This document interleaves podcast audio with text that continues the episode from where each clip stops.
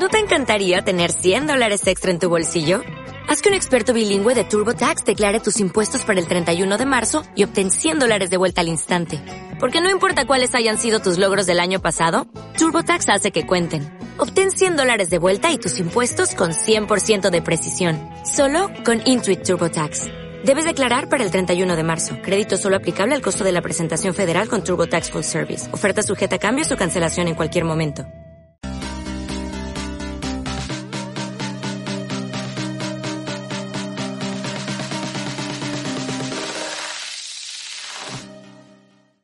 ¿Qué tal amigos? Bienvenidos nuevamente a un capítulo de Lógico y Crítico. Eh, no olviden seguirnos en nuestras redes sociales, tal cual puede ser en Exens Radio, que es quien nos apoya en grabar y producir estos podcasts. Eh, en caso de que estuvieras interesado en alguno, obviamente también nos puedes contactar y obviamente en las redes sociales o en la página vality.com.mx, donde cualquier duda que tengas respecto a una situación jurídica, ya sea fiscal, mercantil, de temas migratorios, registros de marcas, también nos puedes consultar y con mucho gusto te podemos apoyar en el trámite que estés realizando. Hoy queremos eh, platicar de un tema que es, algo con lo que vivimos. Y la, la, actualidad hace que cualquier cuestión referente a dinero, a economía, pues obviamente en las cosas que primero pensamos es obviamente en el tema de, de bancos. Particularmente de un caso muy concreto que hemos estado escuchando.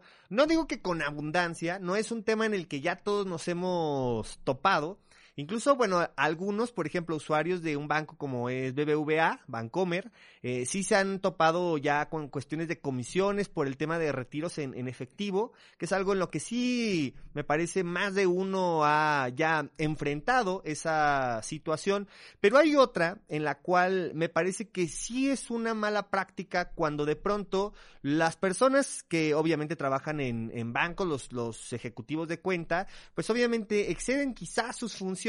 no sé si por error, no sé si por negligencia, quizá en algunas cuestiones hasta podría ser por dolo, que están solicitando cierta información a algunos usuarios del sistema financiero que obviamente podría en algún momento, insisto, ser de buena fe, pero que naturalmente no cae en el supuesto de las solicitudes o requerimientos que te debe hacer un banco y naturalmente bueno, en primera instancia, ¿qué hago si me lo solicitan? Y segundo, si ya lo hice por desconocimiento, ¿a dónde es que puedo acudir para resolver este tipo de controversias? Bien, en primera instancia decíamos que lo, los bancos, hoy con todo este tema de, de, prevención al lavado de dinero y cuestiones fiscales, pues obviamente, sobre todo cuando hablamos de cuentas empresariales, las famosas cuentas pyme o también la banca empresarial en la que quizá ya hablamos de negocios un poco más grandes, eh, obviamente son áreas que manejan lo, los bancos que... Mmm, presumiblemente podríamos decir que el banco tiene a la gente más preparada o bueno, eh, enfocada en esos giros comerciales, obviamente para ofrecer o para brindar un buen servicio a todos sus clientes, a todos sus, sus, usuarios. En ese contexto y hoy con todas las modificaciones que se han hecho a, a los regímenes fiscales, sobre todo hablando de dos muy concretos que son el reciclo, el régimen simplificado de confianza, tanto para personas físicas como para personas morales, naturalmente eh, provoca con estos cambios automáticos o algunos que se tenía que presentar algún oficio para conservar el régimen en el que nos encontrábamos, ante estos cambios que se han venido haciendo a partir del 2022, particularmente entre el final de enero al inicio ya de, febrero del 2022, estos cambios en los regímenes, pues naturalmente generan un impacto ya en el tema de bancario, ¿no? Información que eh, naturalmente ellos nos van a solicitar para podernos aperturar una cuenta bancaria y hablando, insisto, cuando somos pyme o cuando ya tenemos una actividad empresarial un poco mayor, pues obviamente eh, e indudablemente algo que nos van a solicitar es la constancia de situación fiscal, en la cual obviamente aparece toda la información que está relacionada a mí como persona física o en caso de que opere como una persona moral, pues obviamente viene mi registro federal de contribuyentes, mi domicilio, aparece naturalmente el régimen en el cual tributo, las actividades en las que se enfoca mi negocio, las obligaciones de carácter fiscal que tengo que, que cumplir y obviamente con esta constancia de situación fiscal, cuando te aperturan una cuenta bancaria, pues obviamente mucho de la información que se refleja en este documento es lo que es depositado también en el sistema del banco, en el cual obviamente ya nos otorgan un número de cliente y un número de cuenta bancaria para que la podamos utilizar en nuestro giro comercial. Y hasta ahí todo es perfectamente entendible. ¿Qué más nos solicitan? Pues en ocasiones también un comprobante de domicilio, el expediente corporativo, que puede ser acta constitutiva, los poderes, en caso que el apoderado no conste dentro de un acta constitutiva, te pueden solicitar los poderes, los antecedentes de esta, de esta empresa para que, en su caso, el departamento jurídico del banco pueda eh, averiguar o, ver exactamente el estatus legal que tiene esa empresa, insisto, persona física o persona moral, y en ese contexto ya dar una luz verde para la autorización, obviamente, de, esa apertura de, cuenta. Son facultades que tiene el banco que cada vez se han vuelto mucho más exhaustivas. Eh, seguramente si tú has abierto alguna cuenta bancaria, te has topado con el escenario que eh, adicional a que tú vas al banco, a que llevas toda la documentación y que naturalmente esperarías que a lo mejor ese día te entreguen tu tarjeta de débito, eventualmente una chequera si es que la, llegas a, a, ocupar, el acceso a la banca electrónica, te topas con que no se abre dicha cuenta bancaria, sino que por el contrario tenemos que esperar lo que ya prácticamente todos los bancos realizan, insisto, para cuentas empresariales, que es hacer una inspección en el domicilio que tú has proporcionado como domicilio fiscal para efecto de acreditar o de comprobar que efectivamente sí existe un negocio en el lugar que tú estás señalando que estás prestando tus actividades. Entonces, una vez que el banco ya se, mm, investiga y se asegura que obviamente en ese domicilio que proporcionaste, una, sí se presta la actividad que señalaste, se, se, se ofrece en tu negocio y segunda, efectivamente eres tú el que se encuentra en dicho establecimiento, da luz verde para la entrega de las cuentas bancarias. Ahora, ¿Cuál es el, problema que eventualmente hoy hemos estado encontrando?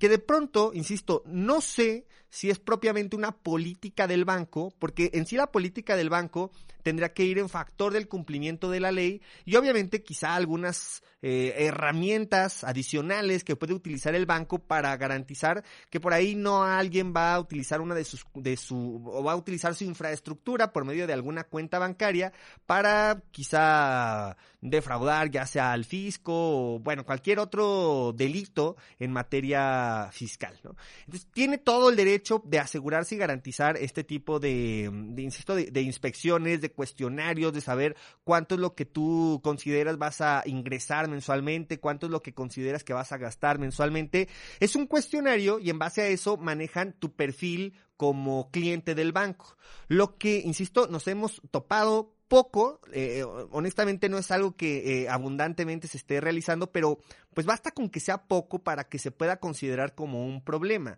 Es que en algunos casos los ejecutivos de cuenta están requiriéndole al cliente que entregue su firma electrónica. ¿Para qué? Para realizar la actualización del régimen fiscal en el cual efectivamente podemos estar tributando. Un ejemplo, quizá hoy por hoy mm, te, solicitan o te requieren que para aperturarte una cuenta bancaria tienes que tributar en, el, en una actividad empresarial. Entonces, eh, insisto, no, no sé si de buena fe o quizá por un poco de, de ignorancia del Ejecutivo, requiere la firma electrónica, requiere la contraseña para apoyarte en el cambio de régimen fiscal. En el mejor de los casos, pues sí te hacen el cambio de régimen fiscal que quizá no era el que más te convenía. Ejemplo, te cambian a una actividad empresarial cuando en realidad a lo mejor tú podrías haber continuado en el régimen de incorporación fiscal o eventualmente te convenía pasar hacia el régimen simplificado de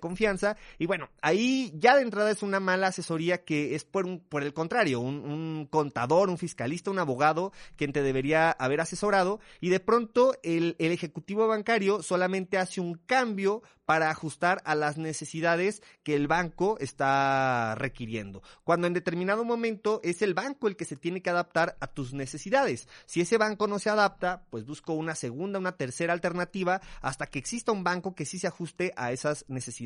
No tú tendrías que cambiar tu perfil o tu régimen fiscal para efecto de adecuarte a lo que el banco necesita como perfil crediticio, como perfil de, de cliente. Entonces, ese es un primer detalle, insisto, si él va y te visita y te hacen cuestionarios y te marcan y todo lo que te quieran hacer respecto a tu cuenta, que se encuentre, insisto, dentro de ese marco normativo y que no te afecte o que no violente tus derechos como usuario del sistema financiero, lo puede hacer sin mayor inconveniente. Porque aparte así lo exige la propia ley para evitar el lavado de dinero, la prevención al lavado de, dinero. Pero por otro lado, el problema, el problema serio con el cual nos encontramos es que al momento en que tú entregas tu firma electrónica, insisto, en el mejor de los casos únicamente se utiliza para hacer un cambio de régimen fiscal, pero entregar tu firma electrónica es tanto como permitir que se pueda realizar cualquier trámite en ese banco y de hecho con cualquier otra empresa, institución,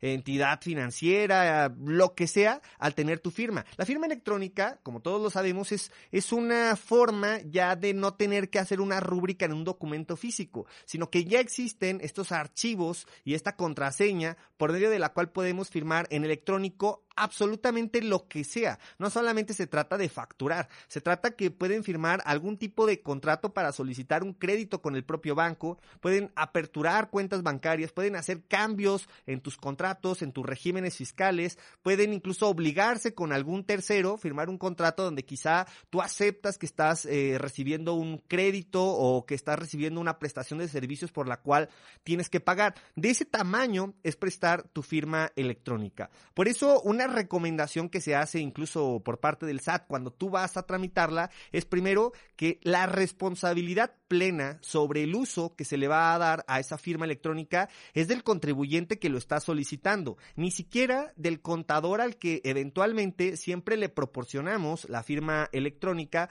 para que presente nuestras declaraciones, para que nos esté facturando. Es decir, se la tienes que dar al contador pues por practicidad eventualmente sí, no estás obligado, la ley no te obliga a ello. Tendrías que hacerlo tú técnicamente o tendrías que hacerlo en tu presencia y que tú aportes esos archivos y luego la contraseña para que el contador realice su trabajo. Aunque eventualmente, como lo comento, es poco práctico y eso te conlleva una segunda instancia. Tienes que elegir muy bien al contador o a la persona a la que le vas a, a proporcionar tus archivos, tu firma electrónica, naturalmente para que él pueda operar con lo que tú le hayas encomendado. Pero insisto, hay personas o profesiones por las cuales se entiende y tiene cierta lógica práctica del por qué proporcionamos esta información. Pero de entrada, a un banco y mucho menos a un ejecutivo de cuenta tendría una razón lógica para que tú proporciones esa información y te realicen algún cambio o alguna modificación en tu régimen fiscal e insisto mucho menos para realizar cualquier otro trámite con el banco en caso que el banco ya te permita generar contratos por medio de la firma electrónica. O sea, hay que tener mucho cuidado. En caso de que se te requiriera esa información, creo que lo, lo prudente o lo oportuno primero es preguntar qué trámite es el que se te va a hacer o se te pretende hacer o te recomiendan hacer para que primero lo cuestiones con tu contador, con tu abogado, con tu fiscalista y él te dé alguna alternativa o solución de lo que se puede generar. Insisto, siempre tenemos que pensar que es el banco el que se tiene que adaptar a mis necesidades. Si ese banco no se adapta a lo que necesito, pues cambio de banco, busco otra alternativa. Al revés, definitivamente no. Y en ocasiones sí ocurre, sobre todo en algunos bancos en los que eventualmente se pagan comisiones o se paga bonos por apertura de cuentas, por colocación de crédito, pues sí estar muy pendiente que a lo mejor lo único es que nos quieren perfilar hacia ofrecernos algún producto que puede beneficiar en lo personal al ejecutivo o al banco pero no necesariamente a ti como contribuyente. Y ojo, que tampoco es que todos los ejecutivos o todos los bancos actúen de esa forma, para nada. De hecho, generalmente siempre te apoyan para efecto que tú puedas tener una, una relación con este banco, con el sistema financiero, de una forma sana, que lo entiendas y que al final no tengas ninguna eventualidad o algún problema por el, lo nulo de la información que puede llegar a ocurrir. Problemas que generalmente ocurren, ya lo sabes, que te condicionan que para la apertura de una cuenta bancaria tienes que abrir algún tipo de seguro que no te sirve para absolutamente nada. Eso tampoco lo pueden realizar, pero bueno, al final del día sí tenemos que ser muy cuidadosos cuando abrimos una cuenta bancaria. Pero, insisto, entregar la firma electrónica es una cuestión muy delicada que sí tenemos que ser bastante, bastante cuidadosos sobre cómo o qué uso le vamos a dar o le van a dar a esta firma electrónica. Y obviamente, ¿qué podemos hacer? En caso de este supuesto? En primera instancia, insisto, consultar con el abogado, con el contador, con el fiscalista. Uno. Dos, no entregar en ningún momento la firma electrónica a persona con la cual no tengas plena confianza. Incluso obteniéndola, insisto, si no hay una razón lógica por la cual la está requiriendo, tampoco tendrías por qué proporcionársela. Y en tercera instancia, pues sí tendrías incluso la oportunidad de acudir ante la CONDUCEF, que es la Comisión Nacional para la Protección y Defensa de Usuarios de servicios financieros, que es el ente encargado, obviamente, de, regular cualquier controversia o conflicto que se pueda suscitar entre los usuarios del sistema financiero y propiamente los entes que conforman al sistema financiero. Ahí obviamente puedes señalar tanto una queja como en, caso de que tengas algún conflicto por una comisión, un cobro, un seguro que se te haya generado y que tú no hayas consentido, pues obviamente tengas esa opción para acudir a ellos y que al final, de, de una manera u otra, puedan participar esta Conducef como un árbitro regulador que al final establezca quién eventualmente tiene la razón, la razón, perdón, y en determinado momento pueda determinar algún tipo de sanción hacia las instituciones financieras. Es muy importante que si consideres el acudir a Conducef para reportar algún tipo de desactividad o incluso con el propio banco, es decir, también acude ante gerentes, directores, para consultar si efectivamente es un protocolo que te está requiriendo el banco o simplemente como lo dije desde el inicio, es una cuestión de mala fe o es una cuestión de ignorancia la que al Ejecutivo le, motiva a solicitar esta información para poder realizar los cambios en tu, en tu régimen fiscal. Entonces, hay que ser bastante, bastante cuidadosos con ello. Y por otro lado, insisto, un tema que habíamos observado es eh, que algunos bancos, particularmente Bancomer, es donde salió la, la nota, se ha observado que eh, a partir creo que del quinto retiro en cajero que se haga en efectivo, ya está cobrando una comisión por dichos retiros. O sea, menos de cinco, aparentemente es gratuito, no te cobra nada, y después del quinto ya te cobra un, un costo mínimo, pero al final es un costo por este tipo de retiros. Naturalmente, creo que muchos ni, nos daríamos cuenta en caso de que esto ocurriera o nos daríamos cuenta a los dos meses o tres meses, pero obviamente existe gente que recibe su nómina en, en, este, en este banco y naturalmente que el hecho de que te cobren 35, 40, 50 pesos como comisión por retiros que siempre has hecho, pues obviamente sí te genera un impacto. Ahora, traduciendo un poco este, este cobro o esta comisión que se genera por los retiros en efectivo, pues es un síntoma más del hecho de ya no querer usar el efectivo, tratar de aminorar el uso del efectivo. Lo que se trata de propiciar es que las compras o consumos se haga con tarjetas de, de débito o de crédito que obviamente dejen un hilo conductor, una línea directa para saber qué tanto estás gastando y obviamente comprobar qué tanto es lo que tú declaras como ingresos para efecto de corroborar que exista esta simetría fiscal, que lo que gastas sea lo mismo o poco menos de lo que te ingresa, de lo que ganas. Y por eso es que seguramente están tratando de evitar este retiros en efectivo dentro de los cajeros, eh, em, cajeros bancarios. Sin embargo, insisto que como siempre, quien resulta, pues obviamente, con más afectado es obviamente quienes perciben menos ingresos. De entrada, por percibir esos pocos ingresos, el banco ya te cobra comisión, eventualmente a lo mejor hasta te está cobrando algún seguro que ni llegas a, necesitar y obviamente se merma de manera considerable el ingreso que puedes llegar a estar percibiendo. Sí, sí, sí es un, un detalle, pero insisto, el lenguaje o traducción de esto es que se trata de minorar el uso del efectivo. Yo considero que en caso de que te lleguen a generar este tipo de comisiones y te perjudiquen, puedes solicitar a tu patrón que te cambie la nómina hacia otro banco en donde efectivamente no te cobren estas comisiones y que obviamente sí exista una mucho mayor transparencia en el, en el cobro y uso que haces de tu efectivo. Eh, amigos, pues espero que la información del día de hoy les haya servido. Si se encontraran en alguna situación como esta, insisto, no dudes en, contactarnos en nuestras redes sociales, ya sea en Exens o, o Vality, para poderte brindar una asesoría y en su caso poder atender este conflicto que llegues a tener con alguna institución financiera. Amigos, muchísimas gracias. Nos vemos la siguiente semana en un capítulo más de Lógico y Crítico. No olviden, mi nombre es Darío Moreno. Muchas gracias.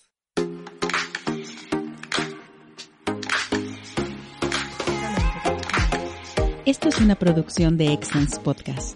Si te gustó, por favor califícanos con 5 estrellas y dile a quien más confianza le tengas